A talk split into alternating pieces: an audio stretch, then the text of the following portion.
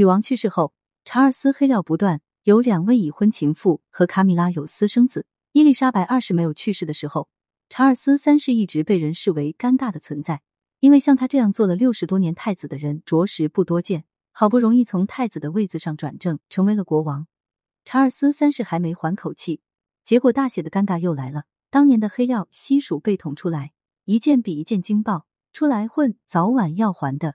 这话还真是一点也没错。查尔斯当年仗着有老母亲撑腰，那是做了不少的快意自我之事。如今傻了吧？想必查尔斯也没有想到，自己与卡米拉那点事，哪怕在今天已经合情合法的情况下，依旧是人们口的把柄。我爱你，你知道我为你而骄傲，亲爱的，别犯傻了。我宁愿为你忍受一切，这就是爱情，这就是爱的力量。一段查卡式情话成为英国王室差点被民众口水淹死的例证，戴安娜也几乎羞愤欲死，从而真正站出来还击。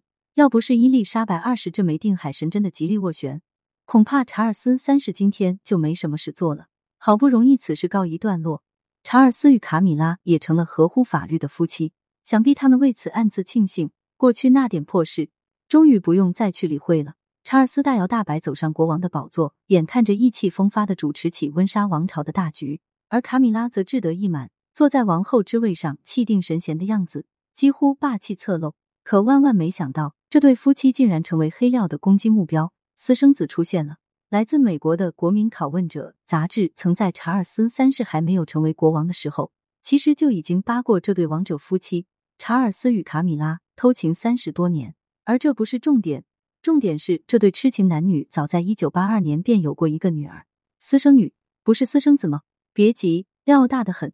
杂志称，根据知情人的爆料，查尔斯在与戴安娜订婚前的一晚，还在与卡米拉暗通款曲。尽管一九八一年查尔斯已经和戴安娜在谈恋爱并即将订婚，但他却依然与卡米拉藕断丝连，两人多次背着戴妃幽会。甚至在订婚前一天晚上，查尔斯还放纵自己，与卡米拉在一列王室豪华列车的车厢偷情。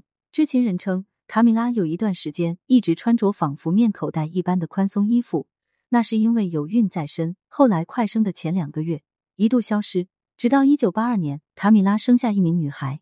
女王对此早就知情，她的好友出面领养了那个孩子。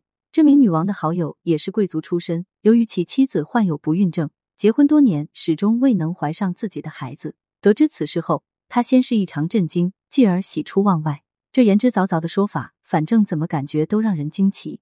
但后来人们才发现，这个说法只是查尔斯黑料之一小撮，后面竟然又整出一个私生子来。没错，这个私生子似乎比私生女要来的更加汹涌一些，因为私生女的事始终只是一种说法，没有人知道这个人存在与否。私生子就完全不同了，他有名有姓。而且还给女王写过信。女王在世时，这位私生子就是来自加拿大的西蒙多兰特代，一位目前年龄与威廉王子相仿的男性。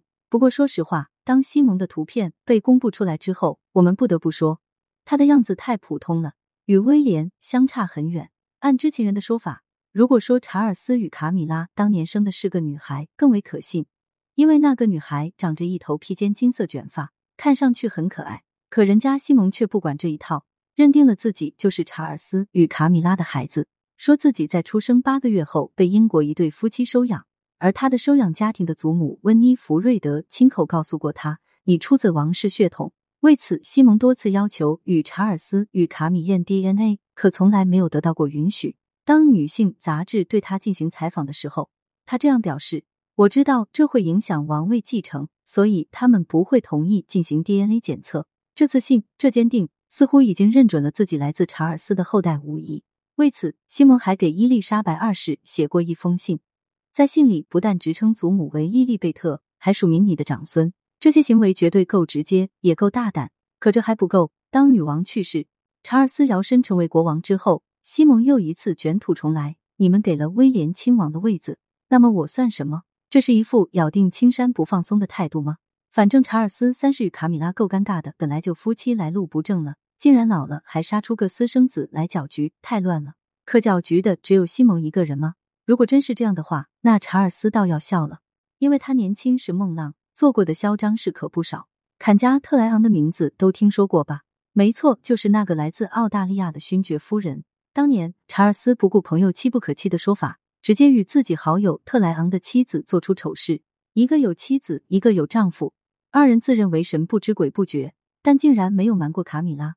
作为最了解查尔斯的女人，她很快就意识到查尔斯有了问题。于是，卡米拉在情人的位置上与坎加神战了多年，直到坎加打着查尔斯的身份四处赚钱时，才被查尔斯直接踢出局。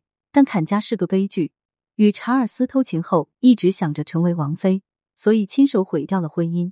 最终又摔裂了脊椎，这也是他为什么后来坐在轮椅上，还在赛马场上追查尔斯的原因。坎加最终死的凄惨，查尔斯为此没少被外界骂无情，可他能做的只有站出来声明：我与坎加一年只见两次面，只是个普通的朋友。除了坎加这个普通的朋友之外，查尔斯还有一个被传为其生下儿子的绯闻女友珍妮特。珍妮特是少有的人间清醒，与查尔斯相恋多年。而且还收到了查尔斯浓情炙热的情书多封，可珍妮特深知豪门难进，所以她最终选择了嫁与他人妇。但也有人说，那是因为珍妮特当时已经有孕在身，所以不得不匆匆出嫁。一九八三年，珍妮特结婚不久便生下一个儿子，很多人都认为他与威廉长得很像，而且身高也达到了一百九十公分。好在珍妮特并没有背后捅刀，选择了默默守护自己的儿子。只不过让查尔斯措手不及的是。他写给珍妮特的情书竟然像罪证一般被拍卖之后，成为了直接打其面孔的工具。这时人们才知道，查尔斯与珍妮特的地下情持续了二十多年，这可是真正的脚踏三条船呢。戴安娜、卡米拉、珍妮特，查尔斯可真能干。如今查尔斯成了国王，那些过往如同鬼魅一般，竟然一时之间都涌了出来。不管是为了蹭热度，还是为了博眼球，反正查尔斯在劫难逃了。年轻时犯下的每一件事，如今都在功成名就之后被拿出来当成抽打其耳光的有力武器，让他躲闪不及，只有被动接受的份。早知道有今天，恐怕查尔斯绝对只忠心于戴安娜一个人。你信不信？对此你怎么看呢？欢迎评论区留言互动，更多精彩内容欢迎订阅关注。